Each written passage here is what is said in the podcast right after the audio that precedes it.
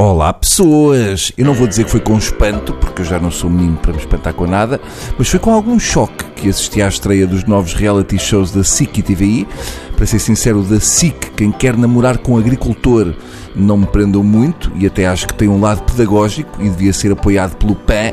Arranjar namorada para um agricultor pode ser positivo, porque assim evita-se que algumas galinhas e gado bovino de pequeno porte sofram na pele a solidão do agricultor.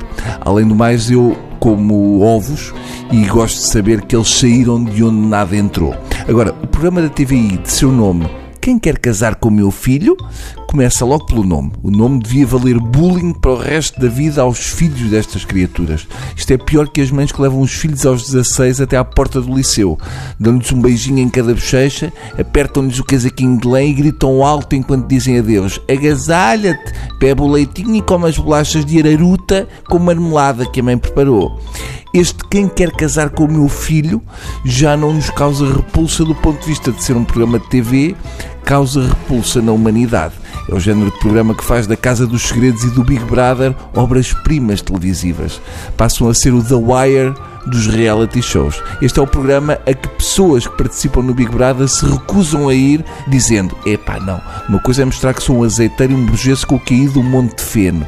Outra é fazer isso com a minha mãe ao lado e ainda por cima assumir que só me sabe com a ajuda da mamã.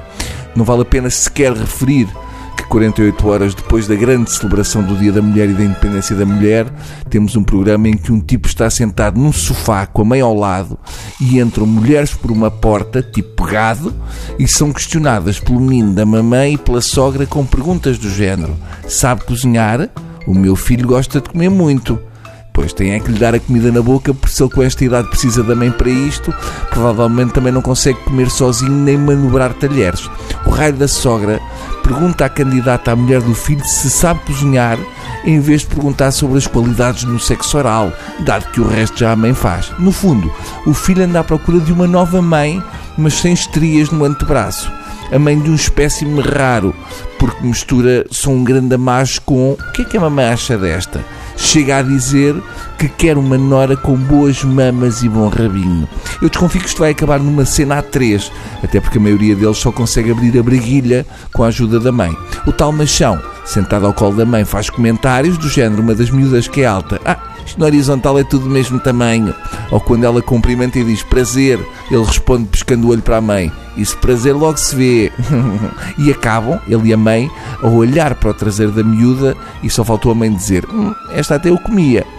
Eu não vejo explicação para isto. Mulheres tratadas como gado, como se a mulher casasse para ir fazer de mamãe do marido. Tipos que querem seduzir uma mulher e levam a futura sogra. Das duas, uma. Ou isto, no fundo, só podem ser mães que estão fartas de aturar os filhos e querem despachá-los para finalmente ter um homem em casa, ou estas sogras vão todas acabar como aquela senhora professora no Montijo. Enfim, decidam vocês. Até amanhã.